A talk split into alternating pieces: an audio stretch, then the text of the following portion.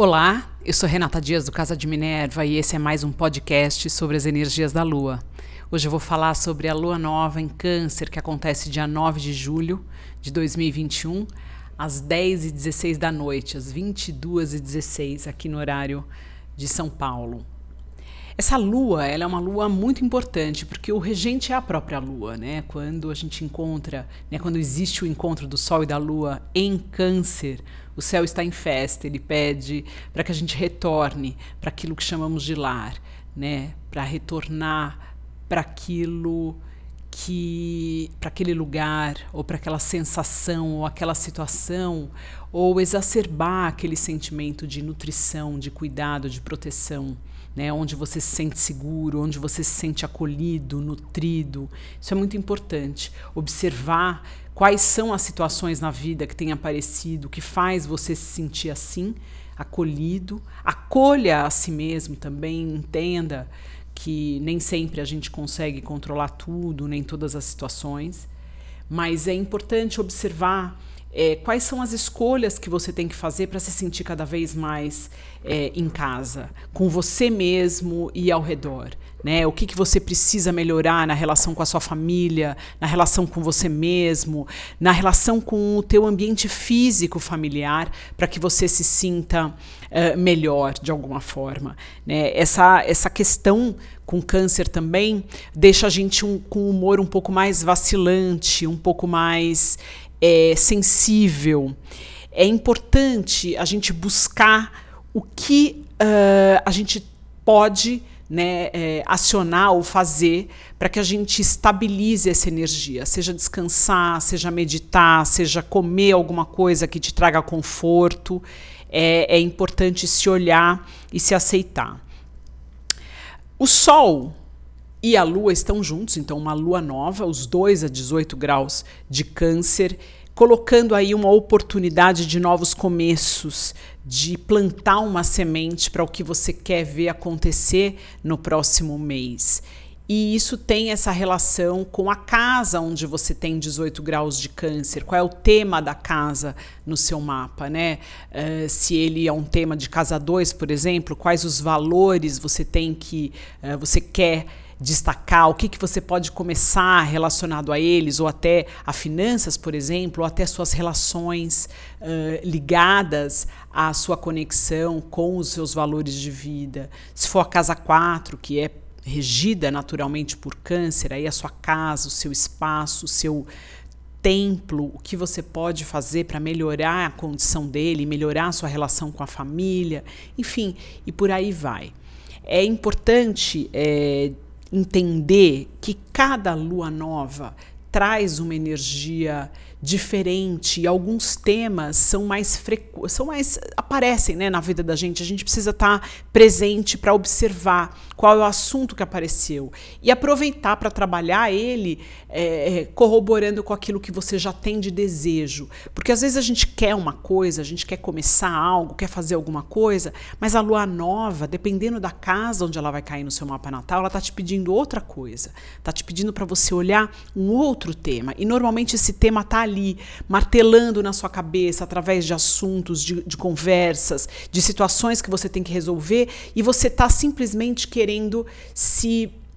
Uh, enebriar, esquecer, não olhar porque você quer trabalhar uma outra coisa. Então, esteja presente. Olhe os temas que estão aparecendo. Ah, tem a ver com o meu relacionamento. Eu tenho câncer na casa 7. Então, vai olhar para relacionamento, vai plantar uma nova semente nessa área né? Não deixa a vida, não desperdiça essa energia, tanto do céu quanto sua, para fazer as coisas que têm que ser feitas na hora certa e na horas ela, nas horas que elas são realmente pedidas. É, esse Sol, essa conjunção né, de Sol e Lua, forma um aspecto fluente com o Urano, mas é um aspecto fluente leve, um sextil. Ele pede que a gente haja também. Não é algo que vai acontecer se a gente não fizer nada. O que, que o Urano em touro está pedindo? Rever valores, rever costumes, rever aquilo que nos nutre, né? O Urano em Touro está ali com a nossa nutrição, a nossa relação com o dinheiro, nossa relação com as posses. De novo, essa conexão que está sendo tão pedida, principalmente esse ano, né? O novo, as novas oportunidades e as novas formas de olharmos para tudo isso. Então, importante também fazer alguma coisa em relação a isso. Uh, outro aspecto bacana é um, um, um, aspecto muito fluente de Sol e Lua com Netuno, não é exato, mas ele traz aí uma energia muito bacana para que você é, reserve tempo para meditação, para contemplação, para sua conexão com o seu o ser, o que você chama de ser superior, né, com uma inteligência maior, para que te guie, para que te dê força, para que te dê condições para você continuar a caminhada.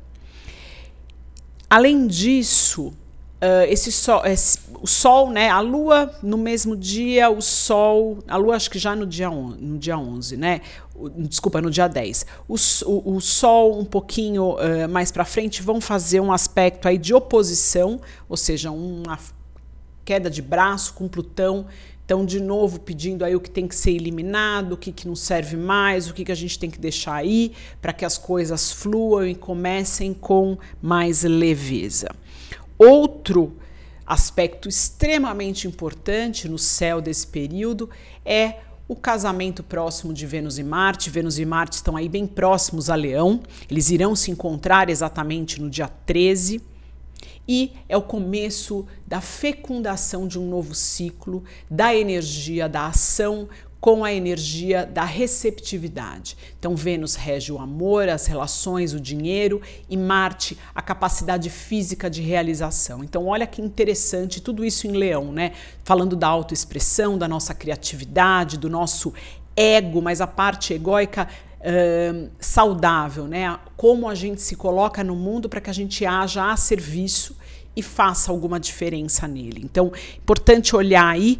Uh, a princípio, eles estão fazendo também um aspecto Uh, muito benéfico, Vênus e Marte conquiram, então permitindo nesse período dessa lua as curas emocionais, curas físicas, curas daquilo que a gente às vezes queria porque queria fazer e descobriu que não vai ser possível, tudo bem, se perdoa, entenda o fluxo da vida, faz parte também. Kiron tem, teve um aspecto, está tendo um aspecto com o Sol um pouco antes dessa lua, que não é muito benéfico, mas ele vai mostrar, ele vai aclarar quais são essas feridas para que a gente possa curar com a energia de Vênus e Marte.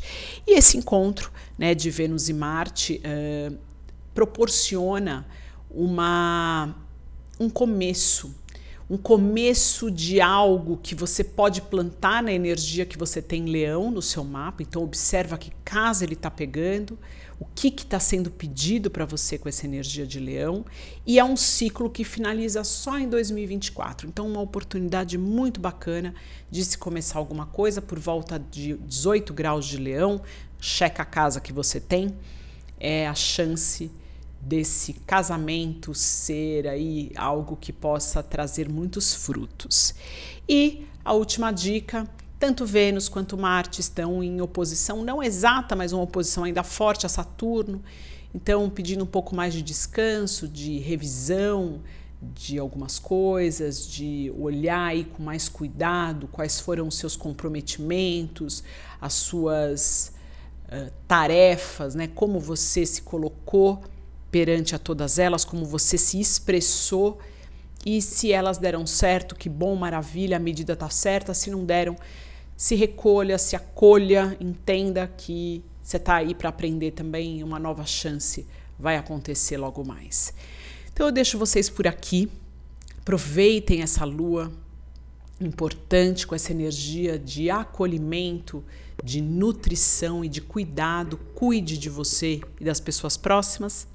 E eu vejo você, eu falo com você no próximo podcast da lua cheia desse próximo mês de julho, que acontece dia 23. Até lá!